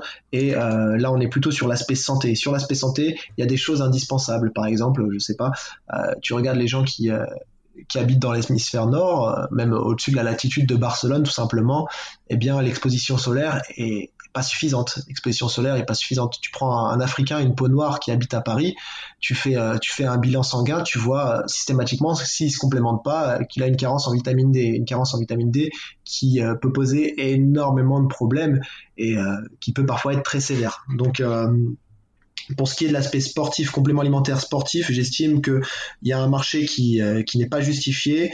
Évidemment, c'est justifié euh, économiquement, mais c'est pas justifié euh, pour l'augmentation des performances. Et parfois même, ça peut aller, ça peut aller à contre-courant de, de, la performance. Et bah justement, tu as des exemples sur le contre-courant de la performance? Bien sûr, bah, ce que je te disais tout à l'heure, consommer trop de protéines, s'acidifier, favoriser les tendinites, euh, consommer des, nutriments, des, micronutriments, je sais pas, avant la séance, pendant la séance, qui, euh, qui vont bloquer l'entraînement parce que bah, ça va engranger une digestion, une digestion qui va coûter de l'énergie. Euh, ça peut être plein de les compléments alimentaires en règle générale euh, type euh, musculation sont bourrés d'additifs, des additifs qui parfois sont cancérigènes, des cancérigènes avérés. Il y a énormément de nanoparticules. Euh, quand les compléments alimentaires viennent des États-Unis, il y a eu un rapport de, de l'ANSES qui montrait qu'il y avait 18% des compléments alimentaires qui venaient des États-Unis qui contenaient des substances anabolisantes. Donc euh, c'est pas anodin. Euh, si tu veux le marché euh, du complément alimentaire, c'est pas quelque chose d'anodin. Il y a pas mal de, de cochonneries. je sais pas si tu connais le Jack 3D. Le Jack 3D, il avait été, il avait été interdit en France parce que il y avait il y avait des amphétamines dedans, donc euh, il y avait de la cocaïne, je sais plus, je, je suis un peu c'est pour ça qu'il marchait si bien d'ailleurs. Et il y a certains compléments alimentaires, il faudrait se poser des questions, pourquoi ils marchent si bien alors que c'est que des protéines, tu vois? Et il y avait, ouais, euh, effectivement, il y avait eu même euh, il y a quelques années en France un, booster, je vais pas citer le nom parce que j'ai pas, pas envie d'avoir d'ennui, je sais pas trop si on peut le dire, euh, qui avait, qui avait explosé parce que euh, il donnait des effets de fou, euh, ça te filait une patate de fou. Alors moi je l'ai jamais testé, euh, j'ai jamais été un grand fan des, des, boosters, les, les pré-workout comme on dit, c'est ce que tu t'enfiles juste avant de faire une séance et qui te met, c'est bourré de caféine, bourré de, trucs qui est censé te, te mettre en, folie. Et c'était un complément qui a ensuite été retiré, ils ont dû changer la formule parce qu'effectivement il y avait à l'intérieur une molécule qui était peut-être pas jusqu'à faire les mêmes effets qu'un Jack 3D, mais qui était. Euh, enfin, tu vois de quoi je parle euh ouais, je vois très bien. Je vois très bien. Donc, euh, mais, attention. Mais, si on parle des effets secondaires, bah évidemment les boosters, les, les pré-workouts, hein, ce que beaucoup de consomment, beaucoup consomment notamment dans le CrossFit, bah ça, ça a un effet pervers. Pourquoi? Parce que c'est c'est de la caféine à, très haute dose qui va sur le long terme bah, créer une addiction à la caféine et qui va vous rendre tout simplement mou et, et, et, complètement aller à l'encontre de la performance si vous n'en prenez plus. Donc vous allez être obligé d'augmenter les doses, sauf que c'est des stimulants, des stimulants qui, euh, qui demandent bah, aux glandes surrénales de fabriquer beaucoup d'adrénaline. Hmm. Et à long terme, bah, tout ça, c'est pas, c'est pas anodin sur le système hormonal. Ça, ça demande au système hormonal de travailler beaucoup trop et il peut, peut s'épuiser. Et il peut y avoir des relais hormonaux avec le cortisol qui se passe. Justement, sur le, le, le café, là, euh, j'y pense. Moi, j'avais un ami qui m'avait dit que euh, normalement, tu n'avais pas besoin de café le matin euh, pour te réveiller parce que ton corps était censé fabriquer ses, bah, propres hormones en fait pour te réveiller. Et, euh, et, et le fait d'utiliser du café en fait empêchait, empêchait ton corps de faire le boulot en fait et que normalement tu n'en avais pas besoin. C'était un petit peu placebo de se dire tant que j'ai pas pris mon café je ne suis pas réveillé. En fait, en réalité, tu peux avoir le, même niveau de réveil euh, sans. Bah, le problème, c'est que, alors c'est tout à fait vrai hein, ce qui, ce qui t'a dit, le problème, c'est que plus tu prends du café, euh, moins tu vas avoir d'énergie sans le café. Euh, et si tu veux, le café masque la fatigue. Donc, il y a des gens qui, qui me disent, bah, je suis jamais fatigué. Et je leur demande, mais vous prenez combien de café par jour? Ah, bah, J'en prends entre 5 et 10. Ah bon, bah alors essayez d'arrêter le café demain et regardez dans quel état de fatigue vous êtes. Et en fait, le problème, c'est que le café masque un réel état de fatigue, donc euh, peut-être parfois un manque de sommeil, peut-être une alimentation déséquilibrée, peut-être un surmenage. Et le fait de masquer un état de fatigue bah, va à l'encontre de la récupération et va à l'encontre de la performance pour le sportif, parce que euh, ce dont il a réellement besoin, c'est pas de se stimuler, c'est de récupérer, c'est de dormir, par exemple.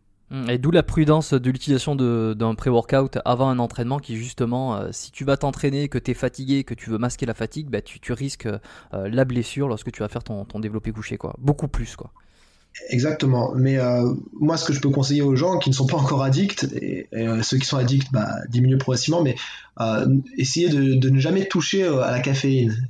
Parce que bah, plus vous en prenez, plus vous en avez besoin. Donc ça, c'est un petit conseil. Moi, personnellement, j'ai jamais pris, enfin j'en ai peut-être pris un ou deux dans ma vie des cafés.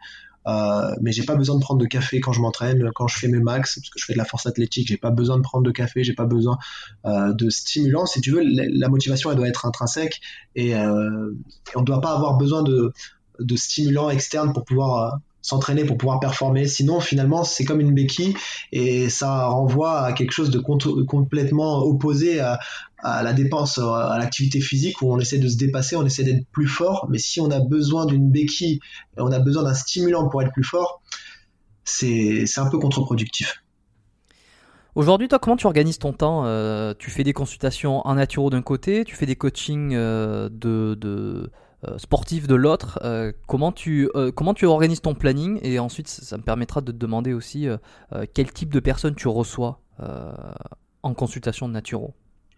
Bah écoute, moi j'ai conservé mes, bah, mes, deux métiers, hein, c'est-à-dire donc le coaching sportif. J'ai à peu près 50% de ma semaine qui est dédiée au coaching sportif, donc coaching individuel. Donc moi je, je coach des sédentaires, je coach des, des sportifs amateurs, des sportifs euh, lambda, pas de sportifs de haut niveau, et 50% euh, de ma semaine qui est, euh, utilisée pour les consultations en naturopathie. Et pendant l'année scolaire, je suis aussi formateur en BPJEPS dans un, centre de formation à, Paris. Ok, et tu, fais le pont entre les deux ou tes activités sont vraiment complètement séparées? Non, je peux plus me permettre de séparer ces deux activités-là. Et, euh, d'ailleurs, je, je, peux plus coacher comme je coachais à une époque. Euh, je suis plus du tout dans le dans ce que j'ai pu être dans le no pain no gain. Euh, si tu veux, mon approche coaching sportive, elle est vraiment reliée à la santé et tout ce que je fais, que ce soit au niveau de l'entraînement, de la performance, il faut que ce soit en rapport avec la santé. Donc ça veut pas dire que euh, j'autorise pas la performance. À mon sens, c'est grâce à la santé que tu peux performer et la performance, si elle est bien amenée, t'amène la santé. Donc euh, je dissocie plus les deux. Et d'ailleurs, euh, bah, s'il y, a des étudiants euh, du BPJEPS qui m'écoutent, hein, ils le savent bien, je, fais toujours le lien entre les deux.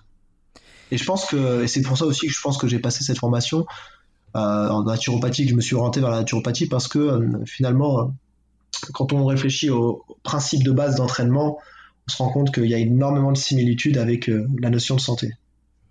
Et c'est quoi les problèmes de santé que tu vois donc le plus régulièrement euh, des personnes qui, qui, viennent te consulter en naturo pour avoir peut-être euh, une approche différente de ce qu'ils ont eu auparavant? Alors j'ai trois on va dire profils. J'ai euh, les personnes qui, qui sont en bonne santé, qui veulent le rester et qui veulent optimiser leur, leur santé en ayant des conseils, en, en adoptant une alimentation encore plus, plus optimisée et une hygiène de vie encore plus optimale.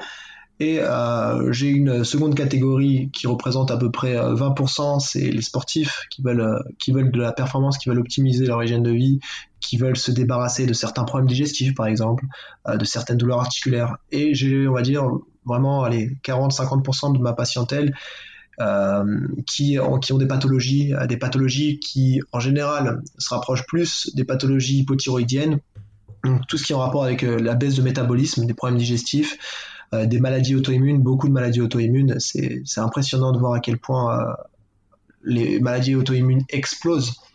Euh, et une population plutôt féminine. On va dire à 70% féminine. Ok. On, pourra revenir après sur quelques, quelques maladies que je m'étais notées, dont tu en, tu en parles sur ton profil Instagram, sur un peu sur ton Facebook aussi, que j'ai regardé, tu vois, par exemple la, la, la spondylarthrite ankylosante. Euh, des choses comme ça. Je trouve ça intéressant de l'aborder, euh, mais qui sont peut-être moins des, pathologies euh, de type sportif, qui sont qu'on retrouve chez les sportifs.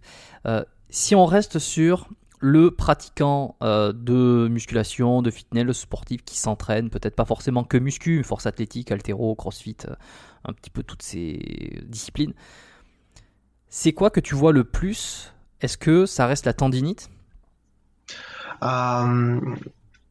Ce que je vois le plus, c'est euh, les épuisements. C'est-à-dire que euh, j'ai beaucoup d'hommes en général euh, qui travaillent beaucoup, qui sont mis au CrossFit ou, qui sont mis au HIIT, au triathlon, des sports qui demandent beaucoup beaucoup de d'entraînement, qui demandent une grosse intensité et qui sont épuisés et qui commencent à voir leur performance diminuer et qui par-dessus euh, ont plein d'inflammations. C'est-à-dire qu'ils vont avoir des douleurs articulaires qu'ils n'avaient pas avant euh, lors des mêmes entraînements.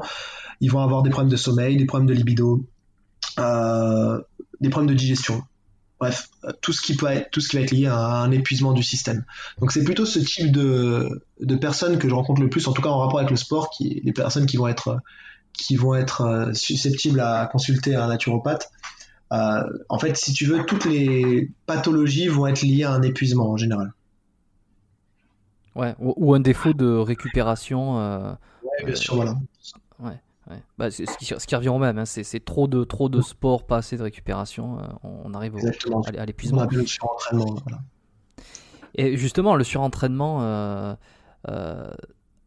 bah, d'après ce que tu me dis, c'est pas un mythe. Euh, il y a un peu deux écoles sur ça. C'est euh, le surentraînement existe bel et bien euh, et, il va se manifester par, par différentes conséquences, différents symptômes.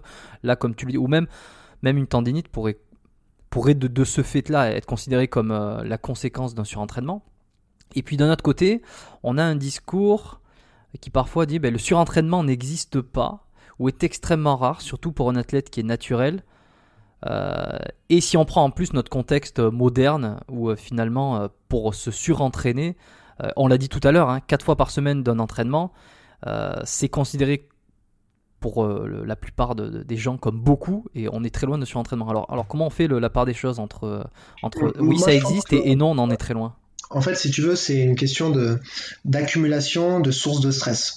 Euh, évidemment que la personne qui fait 4 entraînements par semaine, si elle faisait que 4 entraînements par semaine et que si elle avait 10 heures de sommeil et qu'elle travaillait pas et que il y aurait pas de souci, on pourrait pas, euh, à, moins qu'elle s'entraîne n'importe comment, on pourrait pas estimer qu'elle se surentraîne.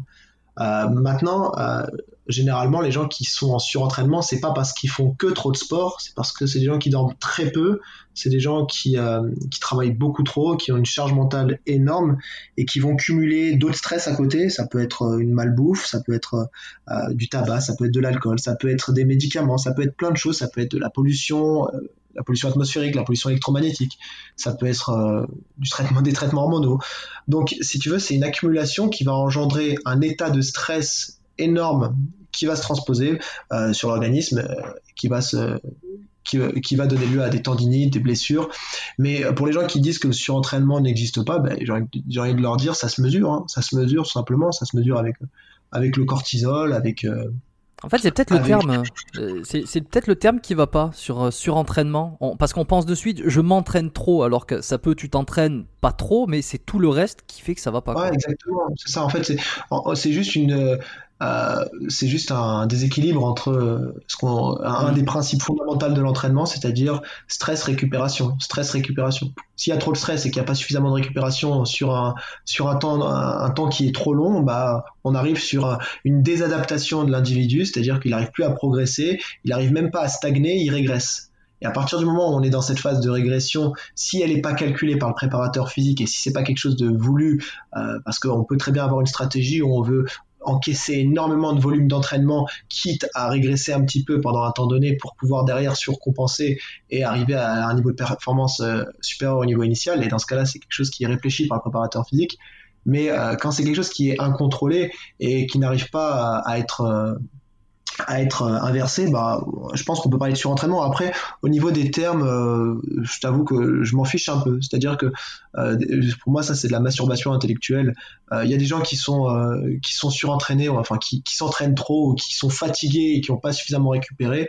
Ils développent des symptômes et il faut s'intéresser à ces causes-là et donc réguler parfois l'entraînement, parfois c'est le sommeil, parfois c'est la nourriture, parfois c'est c'est l'hygiène émotionnelle. Si les gens sont trop stressés, si les gens ont des problèmes dans leur vie, ils peuvent rentrer en surentraînement sans forcément euh, que ce soit l'entraînement qui soit euh, la cause initiale. Et tu me parlais tout à l'heure donc des maladies euh, auto-immunes. pour rappeler un petit peu ce que c'est, donc c'est ton, ton, propre corps qui sécrète des anticorps contre toi-même, pour, pour, vraiment vulgariser le truc. Hein. C'est ça. ouais, c'est ça. Ok si je dis une bêtise, enfin si je le verbalise mal, hein, je t'en prie, tu, n'hésites surtout pas à me corriger. Euh, euh, alors, je ne sais pas si la spondylarthrite ankylosante euh, en fait partie. certaines arthrites qui sont donc des, des, des, troubles articulaires inflammatoires, pour appeler ça, pour dire ça bien. Il y en a beaucoup qui sont donc d'origine auto-immune, c'est-à-dire que ton propre corps sécrète des anticorps qui vont, euh, qui vont te créer de l'inflammation euh, dans, ton, dans ton propre corps. Euh, je t'avoue que c'est des, des, des, cours que j'ai eu là, les, tout ce qui est arthrite, les arthrites réactionnelles, les, les, mmh. les, les PPR, le, le, le, rhumatisme psoriasique, des choses comme ça. Donc, qui sont des maladies inflammatoires articulaires. Euh, malheureusement, j'ai quand même oublié euh, beaucoup euh, de tout ça parce que en fait, je ne le pratique pas au quotidien. Dans les consultations, j'ai très peu de personnes qui ont des rhumatismes inflammatoires chroniques. Ouais. voilà, pour, pour, mettre un peu dans le contexte, tu as des personnes, toi, qui viennent te voir avec ces maladies-là, et tu as eu de, de bons résultats, en tout cas, ce qui t'a amené à les partager sur tes réseaux.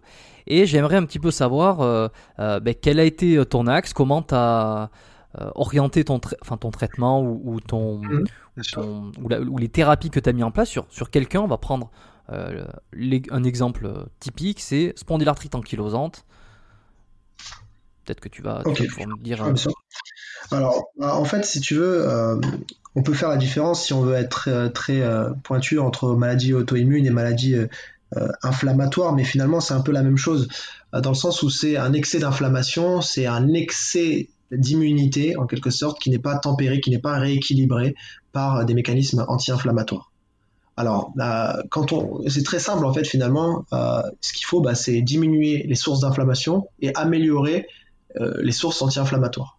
Alors qu'est-ce qui, qu'est-ce qui inflamme? Ce qui inflamme, c'est une mauvaise digestion, par exemple. Une mauvaise digestion qui peut donner lieu à des produits, à des, à des macronutriments qui vont passer euh, la barrière intestinale, qui vont créer des réactions inflammatoires. Alors pour passer la barrière intestinale, il faut que cette barrière intestinale, elle, elle, ait été euh, abîmée, elle ait été altérée au préalable.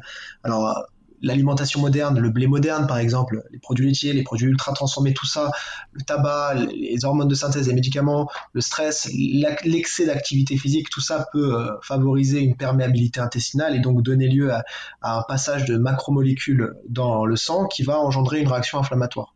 Ça, c'est euh, ce qu'on appelle la genèse des maladies euh, auto-immunes. En tout cas, en médecine fonctionnelle, en naturopathie, en micronutrition, on est, on va dire, il y a un consensus pour dire que c'est la cause principale, même si euh, quand on écoute euh, quand on écoute, euh, je sais pas, les médecins parler à la télé, ils nous donnent pas les mêmes définitions. Ils nous disent qu'on ne connaît pas les causes, on sait pas trop, c'est des maladies inflammatoires, c'est des maladies génétiques, etc.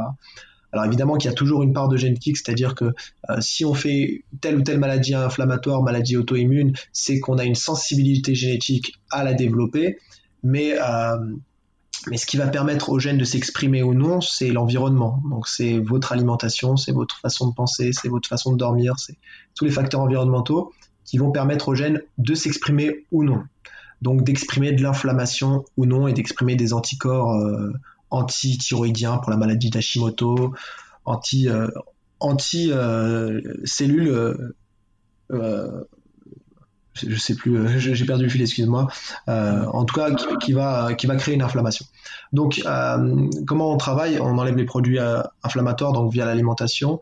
On, favorise les processus anti-inflammatoires par la récupération. Parfois, il faut travailler en micronutrition parce que bah, il peut y avoir un déficit certains micronutriments qui peuvent donner lieu à un excès d'inflammation.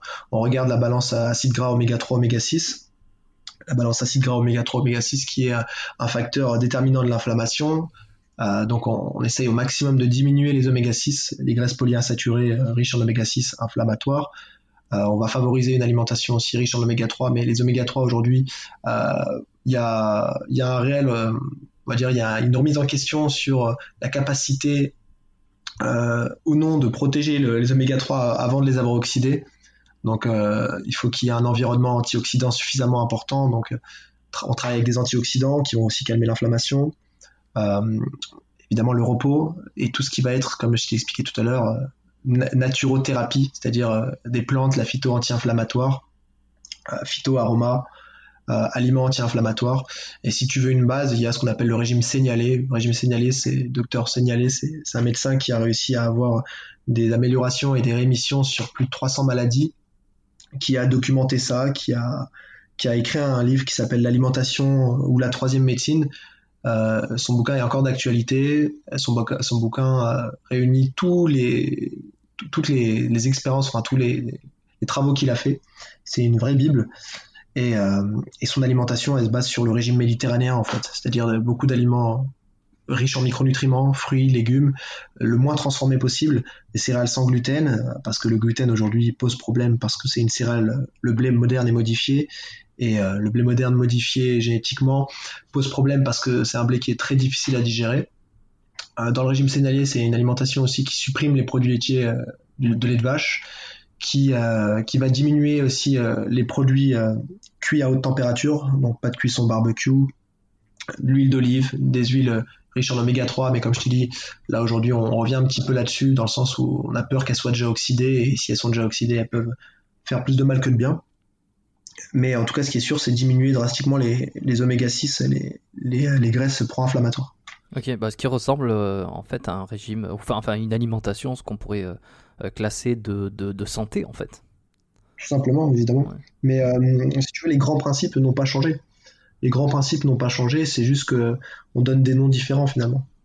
Et une chose euh, très importante aussi, et euh, j'avais fait une, une vidéo à Niji TV avec euh, avec Yohan qui fait beaucoup de CrossFit, mais aussi le fait de quand on quand on est malade, quand on a une maladie inflammatoire, il faut favoriser la capacité antioxydante du corps, du coup en stimulant un petit peu les mécanismes antioxydants. Donc le sport, l'exposition au froid, tout ça peut être très intéressant justement. Le jeûne, pour favoriser les processus anti-inflammatoires. Et alors toi, quelqu'un qui vient te voir pour une maladie inflammatoire rhumatismale comme ça, enfin, on, va peut-être éviter de prendre un exemple précis parce que c'est pas le but de perdre les gens, mais Comment tu, tu alors, toi ils viennent te voir directement euh, en consultation, ils sont pas passés d'abord par la case euh, coaching sportif, euh, ils viennent te voir pour cette problématique parce qu'ils ont des douleurs au niveau du dos ou une articulation parce qu'ils ont de l'inflammation. Comment toi tu organises ce passage-là de je vous ai en consultation, on améliore donc tous les axes d'amélioration possibles, Nutri, tu tu l'expliquer, phyto, un petit peu tout ça, et ensuite tu essayes de les amener sur la pratique d'une activité. Et comment tu l'organises celle-là? Bah, d'abord, je vais les je vais leur apprendre à bouger. C'est-à-dire que, euh, dans, par exemple, dans la spondylarthrite ankylosante et en règle générale dans les maladies inflammatoires, il y a une perte de mobilité.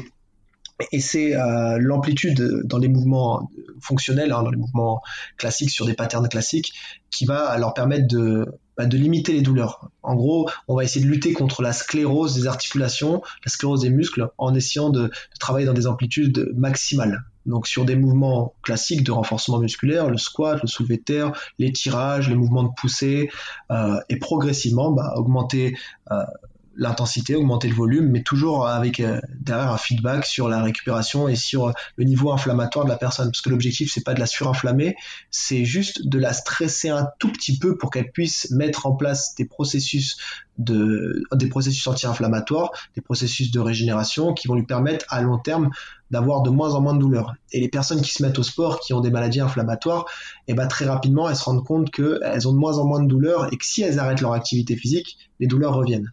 Donc euh, l'activité physique, évidemment, fait partie du traitement. Et d'ailleurs, quand on parle d'activité physique, on parle aussi de naturopathie parce que c'est une des techniques euh, naturopathie. Non, mais c'est très intéressant en fait parce que tu arrives à, rejoindre les deux et à amener l'un à l'autre. Euh, finalement, tu fais un petit peu ce qui est de plus en plus demandé, c'est que tu fais presque de la, prescription d'activité sportive de, toi-même. On, met le terme prescription entre guillemets, mais tu, tu reçois quelqu'un qui peut-être a vu un médecin, qui peut-être a vu euh, ostéo, kiné, qui a encore beaucoup de, mal à avoir des résultats. Elle a découvert sur internet la naturo, qu'on pouvait améliorer avec la phyto, avec euh, une prise en charge globale. Toi, tu es à Paris, hein, c'est bien ça? Je suis euh, en région parisienne. Région parisienne. à Paris. Ok, peut-être tu peux donner l'endroit précis d'où c'est que tu pratiques? En Seine-et-Marne, à Bussy-Saint-Georges. Ok, bon, alors admettons quelqu'un qui est dans le secteur cherche un naturopathe, te découvre, elle vient en consultation. Euh, tu l'améliores un petit peu tout ce qu'on a dit, et puis tu la fais basculer aussi sur euh, une, un programme d'activité physique, et en fait tu fais le, le, travail de, de, de, prescription de sport au final. Quoi. Donc ça, je trouve ça ouais, mais Je pense que c'est indispensable de créer des, des environnements euh, un peu...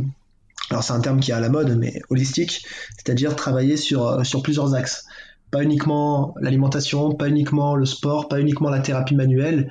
Mais moi, par exemple, je travaille avec, des ostéopathes, euh, je travaille avec euh, des hypnopraticiens, avec des sophrologues, et, euh, c'est comme ça en fait qu'on va pouvoir, à mon sens, développer vraiment un système de santé complet et, qui permet de, bah, régler, des, vrais problèmes de santé en travaillant sur toutes les causes, quoi. C'est ça. C'est d'autant plus important de euh, d'avoir cette approche globale, multiple, euh, sur des maladies et des problématiques qui sont aussi multiples qu'une spondylarthrite ankylosante qui n'est pas euh, qu'un problème localisé avec une seule source, mais, mais qui, est, qui est global. Donc, problème global, réponse globale. Moi, je trouve ça super. En tout cas, exactement ça. Et si tu as des résultats, et, nul doute que, que tu en as, bah, je pense que la boucle est bouclée. mais ouais, si tu as quelque chose à rajouter, vas-y. Ouais, si tu veux, en fait, euh, on a l'impression que c'est quelque chose de nouveau, mais ce qui est nouveau, c'est l'allopathie. C'est-à-dire que on a de tout temps soigné les gens comme ça. Euh, y il y avait la spiritualité qui était reliée euh, à la phytothérapie, à la naturopathie, à tout ce que tu veux, aux thérapies manuelles, à l'activité physique.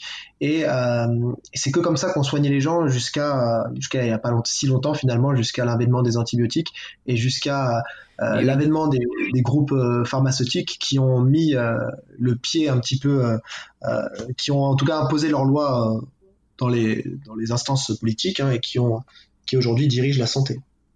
Mais je pense que ça vient du fait aussi que euh, tout, euh, tout, cet avènement allopathique avec les médicaments, avec euh, les avancées scientifiques, technologiques, en fait, répondent à, enfin, solutionnent des problèmes rapides, en tout cas des conséquences pas des problèmes, mais solutionne des conséquences rapidement. Et donc, quand tu as mal à la tête ou quand tu as, quand tu as une, une, une, infection bactérienne par exemple, de prendre un antibiotique, euh, ça, ça va enlever le, le, problème, l'infection.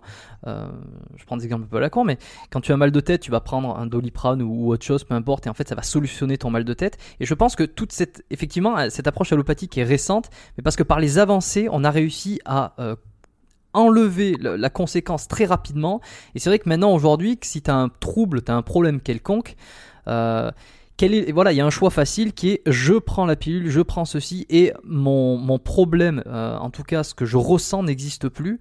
Euh, alors pourquoi euh, pourquoi faire un travail d'alimentation, de remise en question de soi, qui va demander un vrai sacrifice de, de, de, ton hygiène de vie, de ton, de ton quotidien, alors qu'à côté, on me propose une solution où j'avale un petit truc et ça va régler la perception de ce que j'ai de mon problème. C'est-à-dire que ça, va enlever mon symptôme. Donc, dans, dans, la tête de la personne, j'ai plus le symptôme, j'ai plus le problème.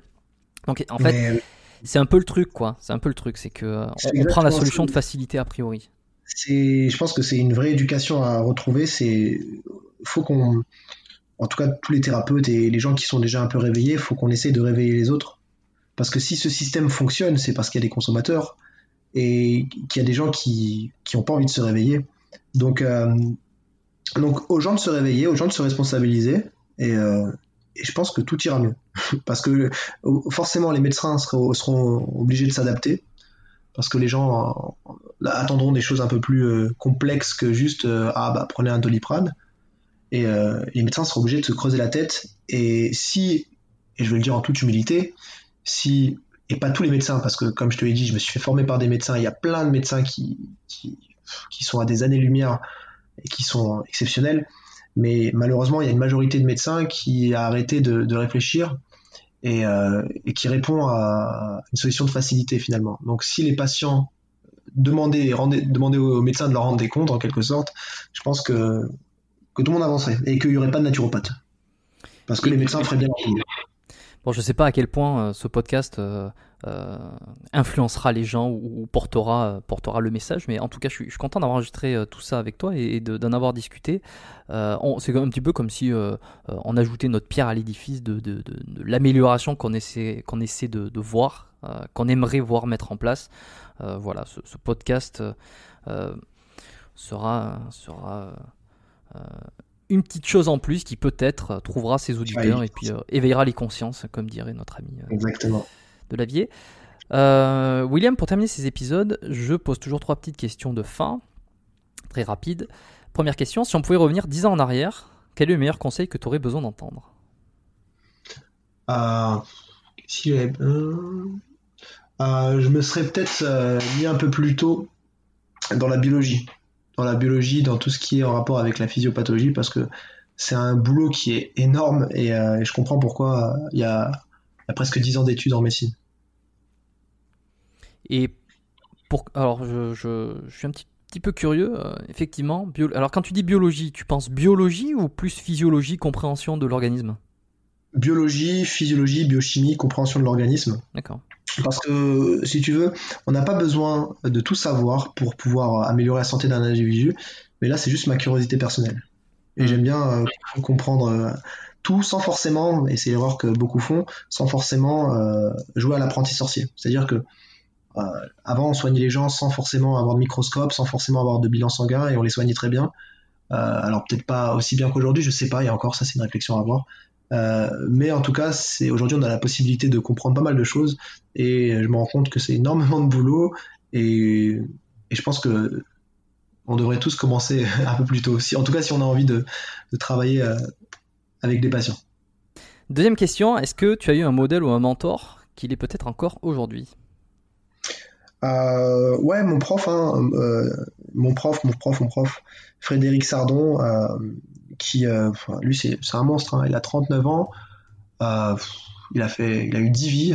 Il est, devenu médecin après avoir été biologiste, après avoir été naturopathe, après avoir été prof. Enfin, c'est vraiment un, monstre. Donc, euh, et c'est encore un monstre. Et il a une culture mais incroyable. Et évidemment, il n'est pas sur les réseaux sociaux, il n'est pas sur sur Instagram. Donc aujourd'hui, bah, on, se fie uniquement à la, à la popularité des gens pour, pour savoir s'ils sont crédibles, alors que je pense que c'est pas ce qui devrait, c'est pas ce qui devrait être. Donc ouais, Frédéric Sardon, mon, mon prof de, bah, de nature.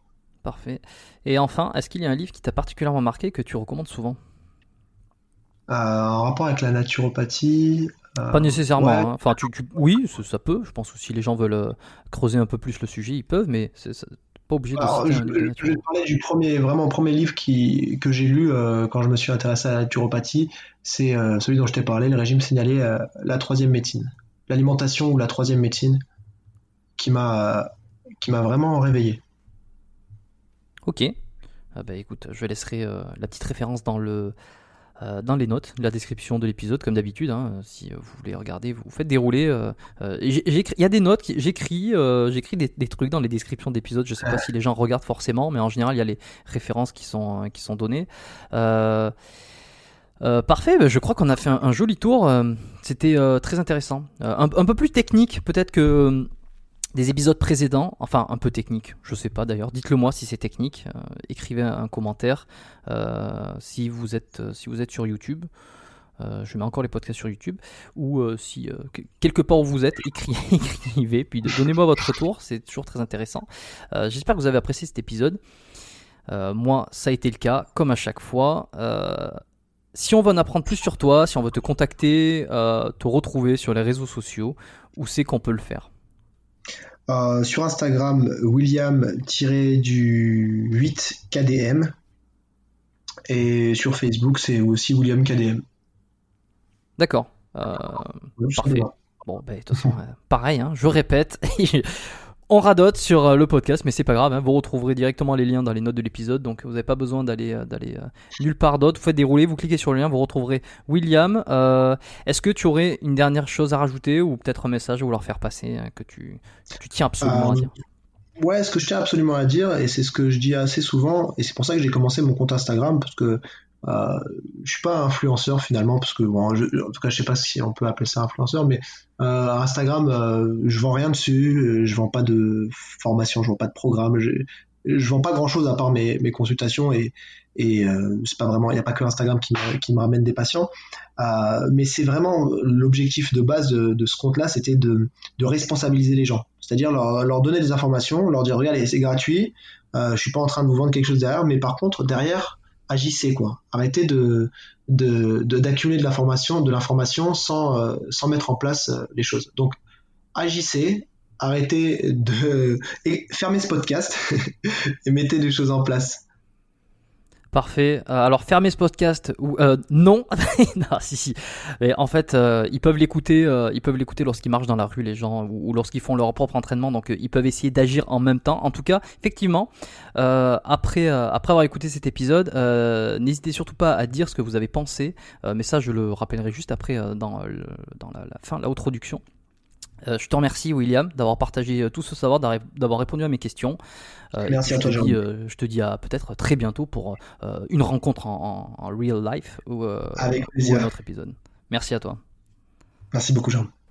Merci à tous. Si vous êtes encore là, c'est que vous êtes restés jusqu'au bout. Euh, donc euh, c'est super. Si vous avez apprécié l'épisode, vous savez quoi faire comme d'habitude. C'est laisser une petite note sur Apple Podcast, l'application violette euh, sur l'iPhone. Si vous n'avez pas d'iPhone, vous pouvez essayer d'emprunter celui de votre copine, de votre copain ou même de, de membres de votre famille pour y laisser une petite évaluation et donner votre avis sur le podcast en général. Depuis combien de temps vous l'écoutez? Est-ce que vous l'écoutez régulièrement? Qu'est-ce qui vous plaît? Est-ce qu'il y a des invités particuliers qui, qui vous ont euh, marqué? Et également, si vous avez un compte Instagram, vous pouvez aussi faire une petite capture d'écran lorsque vous écoutez un épisode du podcast et le publier sur votre story Instagram. Comme ça, tous vos amis peuvent voir que vous écoutez euh, l'émission et peut-être aller euh, y jeter une oreille eux aussi s'ils ne connaissent pas et comme ça découvrir le podcast. Si vous faites une story, n'hésitez pas à m'identifier dessus. Mon compte c'est Biomécanique Podcast, je l'ai ouvert il y a vraiment pas longtemps, donc euh, si vous voulez me suivre, euh, vous pouvez euh, vous abonner au compte. Ça n'a pas grand intérêt sachant que j'y poste uniquement les épisodes de la semaine, il n'y a pas vraiment de contenu particulier sur, mon Instagram. Mais si vous voulez euh, un petit peu faire gonfler mon ego en vous abonnant et en faisant grossir mon compte, c'est avec grand plaisir évidemment. Euh, qu'est-ce que je disais donc euh, Je disais, vous pouvez m'identifier dans les stories lorsque vous écoutez le podcast et puis je, me ferai un plaisir de vous repartager sur en story. Pour les retardataires, il y a toujours la lettre biomécanique où vous pouvez vous inscrire si vous êtes passionné d'entraînement, de, sport, de santé et de compréhension de votre mécanique, de votre morphologie aussi. Euh, ben, tout simplement, inscrivez-vous à la lettre biomécanique, euh, puisque ce sont mes, mes, emails privés. J'envoie la lettre une fois par mois où, euh, où je parle d'un petit peu de tous ces sujets, je donne mes, conseils, mes meilleures astuces pour améliorer votre santé, vos entraînements et que vous compreniez un petit peu mieux comment tout ça fonctionne et que vous ayez de meilleurs résultats tout en évitant au maximum les blessures. Le lien est en description. Merci d'avoir été avec moi jusqu'à la toute fin. Je vous souhaite une excellente journée ou soirée en fonction de quand vous avez écouté cet épisode. Euh, si vous êtes encore là, c'est que vous êtes les puristes qui restaient jusqu'au bout, même à la fin de, de l'introduction. Et je vous dis à très vite dans un prochain épisode du podcast Biomécanique. Bye.